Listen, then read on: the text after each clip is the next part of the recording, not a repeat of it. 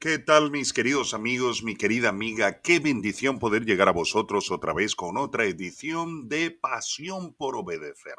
No me cansaré de decirte que considero que es un verdadero privilegio el poder llegar a ti, el poderte bendecir en el precioso nombre de nuestro Señor Jesucristo.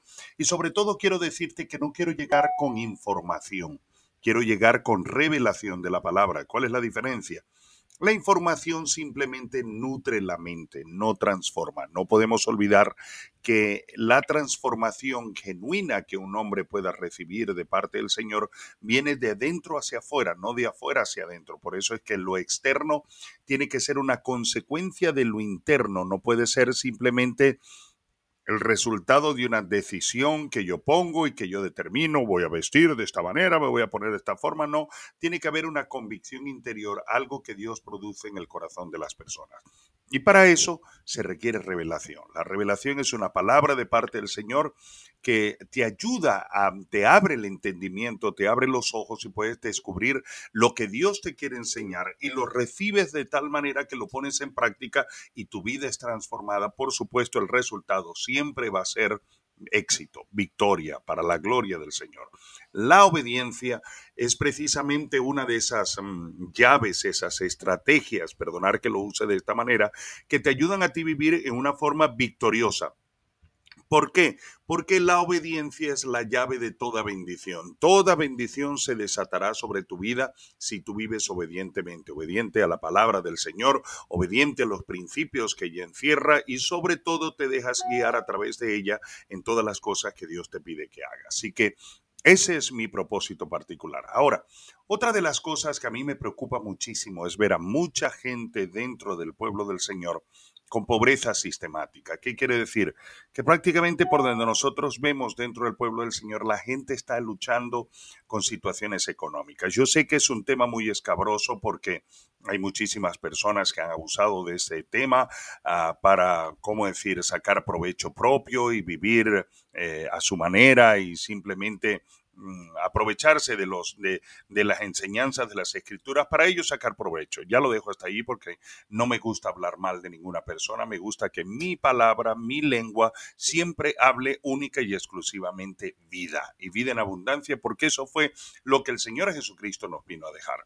Pero considero que mmm, hay palabras, hay promesas de la escritura que nosotros no podemos pasar por alto, como por ejemplo, uh, yo leo Proverbios capítulo 22 versículo 4, lo voy a leer en varias versiones para que vosotros lo podáis apreciar y lo podéis, mm, ¿cómo decir?, de alguna forma eh, recibir y entender eh, en su sano criterio, en su sano juicio, con equilibrio, con balance, lo que Dios dice en su palabra. Proverbios capítulo 22, versículo 4, que es palabra de Dios y que podemos recordar lo que dice la escritura, que ella viva y eficaz y más cortante que una espada de dos filos que es capaz de penetrar en el alma, cambiar nuestros corazones, cambiar nuestra existencia, transformarnos y que ella es, es eh, ¿cómo decir? Ella tiene un sello de compromiso divino. Ese compromiso divino es que Dios ha prometido por sí mismo cumplirla. Dice la palabra del Señor, Proverbios capítulo 22, versículo 4, riquezas son vidas son la remuneración de la humildad y del temor del Señor. Así lo leemos en la versión Reina Valera 1960, voy a leerlo en la versión La Palabra para España, dice, humildad y respeto al Señor traen riqueza, vida y honor. Me gusta esa versión y lo voy a leer en la traducción del lenguaje actual. La traducción del lenguaje actual dice de esta manera, humíllate y obedece a Dios y recibirás riqueza, honra y vida. Evidentemente esto es el resultado de la transformación que es capaz de producir la palabra del Señor. Voy a leer otro, otro pasaje de la escritura que lo tiene bien claro, bien expresado. Es Josué capítulo 1, versículo 8 Dice así la palabra del Señor, nunca se apartará de tu boca este libro de la ley, sino que de día y de noche meditarás en él para que guardes y hagas conforme a todo lo que en él está escrito, porque entonces harás prosperar tu camino y todo te saldrá bien. Repito, hay muchísimas personas que tienen miedo de hablar de esto porque mm, piensan que se les va a catalogar como personas que están abusando. Mire, yo no consigo que uh, un médico, porque haya otro médico malo, le dice a una persona que ahora lo llame mecánico. No, mi querido hermano, yo creo que la palabra del Señor tiene promesas para que tú vivas victoriosamente. Lo digo de esta manera, si una persona va al brujo y tiene resultados y vive en una forma victoriosa según su manera, que sabemos que al final el resultado va a ser terrible porque se convierte en un esclavo de Satanás, pues debo deciros que mucho más tiene que ser la vida victoriosa que vivan aquellos que tienen una relación personal con el Señor. Por lo tanto, He dicho todo esto con el propósito de dejar claro que no tengo absolutamente ningún interés, mi único interés es tu bendición, mi único interés es que tú puedas vivir esa vida en abundancia que Dios tiene para tu vida. Y cuando yo hablo de prosperidad hablo del término hebreo que es slack, que quiere decir, mis queridos hermanos, prosperidad en espíritu, prosperidad en alma, en tus emociones, en tus sentimientos, en tu matrimonio, con tus hijos, paz y tranquilidad en medio de todas las situaciones que estés viviendo, que puedas encontrar encontrar satisfacción y una vida que es plena porque tienes una relación íntima con el Señor y por supuesto que también puedas disfrutar de las bendiciones que Dios eh, te permita alcanzar eh, financieramente el esfuerzo de tu trabajo, de tu profesión, de tu emprendimiento y de tu empresa. También quiero deciros que la mayoría de las personas piensan, los que no conocen a Jesucristo, que aquellos que tenemos una relación con Dios parece que vivimos en pobreza. No, nosotros tenemos la posibilidad de tener una vida victoriosa si por supuesto nos ponemos en las manos del Señor. Por eso es que he dejado bien claro este versículo, Proverbios 22.4. Proverbios 22.4 dice, Humíllate y obedece a Dios y recibirás riqueza, honra y vida. Y voy a leerlo en otra versión, que es la, la, nueva traducción viviente, que dice de esta manera, la verdadera humildad y el temor del Señor conducen a riquezas, a honor y a una larga vida. Eso es palabra de Dios, eso es promesa.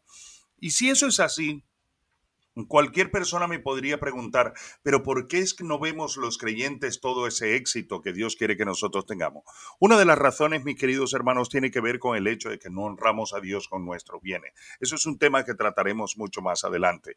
Pero otra de las razones es, mis queridos hermanos, que muchas veces la persona aprende al, al principio de la generosidad, pero también hay que aprender principios que nos permiten a nosotros desarrollar una actividad fructífera. Tenemos que creer que la determinación de Dios en Génesis fue crecer y multiplicados, es decir, Dios desató sobre nosotros una bendición para que nosotros podamos florecer. Pero en manera muy particular, hay principios que están dentro de la palabra que nosotros tenemos que aplicar a nuestro diario vivir para que podamos ser buenos administradores y podamos al mismo tiempo provocar multiplicación con lo que nosotros tenemos y sobre todo generar una vida laboriosa, una vida de trabajo que pueda provocar que nosotros podamos ver bendición. Una de las cosas que dije en, algunos de los podcasts en el pasado eh, es, o en otro lugar donde he estado hablando, es que nosotros necesitamos reconciliar con el trabajo, porque el trabajo no es una maldición. Así que eh, nosotros en, los próximos días vamos a desarrollar, voy a desarrollar con vosotros una serie sobre lo que yo he llegado a, entender que son siete hábitos que provocan pobreza. Es decir, siete cosas que si tú haces simplemente vas a ir a pobreza. Y te voy a hablar de algunos principios de la palabra del Señor que por supuesto provocan prosperidad, que tú tengas éxito y puedas vivir victoriosamente. Pero hoy quiero pedirte que te reconcilies con el hecho de que realmente mereces ser bendecido, de que realmente Dios quiere tu prosperidad, tu éxito, de que realmente Dios anhela que tú puedas vivir en una forma victoriosamente poderosa, de tal manera que la gracia y el poder del Señor se pueda manifestar sobre tu vida, de tal forma, mi querido hermano, que puedas hacer brillar a Jesucristo tanto como Dios te permita hacerlo, cada quien en su propia medida, en su capacidad, para honrar al Rey de Reyes y Señor de Señores, sobre todo para ser de bendición a las personas que están a tu alrededor y a la obra del Señor, por supuesto. Así que prepárate para esta serie en esta serie vamos a, aprender siete hábitos que provocan pobreza y por supuesto los hábitos contrarios que te permitirán llegar a prosperar y tener una vida, eh, una vida que pueda glorificar al Señor, recordando ese precioso pasaje de la Escritura que es Proverbios capítulo 22, versículo 4. Recompensa de la humildad y del temor del Señor son las riquezas, la honra y la vida. Así que prepárate, eso es promesa de Dios. Dios te lo dice. Eso no es un invento humano. Recompensa de la humildad y del temor del Señor son las riquezas, la honra y la vida. Te espero en nuestra próxima edición, pero por ahora te bendigo en el precioso nombre de nuestro Señor Jesucristo y declaro que la gracia del Señor fluye en una forma sobrenatural sobre tu vida, que Él trae paz cuando escuchas esta palabra, Él trae paz sobre tu corazón, te motiva a creer en Él, te motiva, te motiva a confiar muchísimo más en Él y sobre todo, mi querido hermano, mi querida hermana, declaro que si estás enfermo, Dios trae sanidad. Si tienes problemas, Él trae solución. Y si tienes situaciones económicas difíciles, Él trae bendición para tu vida. En el precioso nombre de nuestro Señor Jesucristo, que el Señor te bendiga y te guarde, que Él haga resplandecer su rostro sobre ti, que Él tenga de ti misericordia y te dé de su paz. Recuerda, vive para honrar a Dios, porque Dios honra a los que le honran.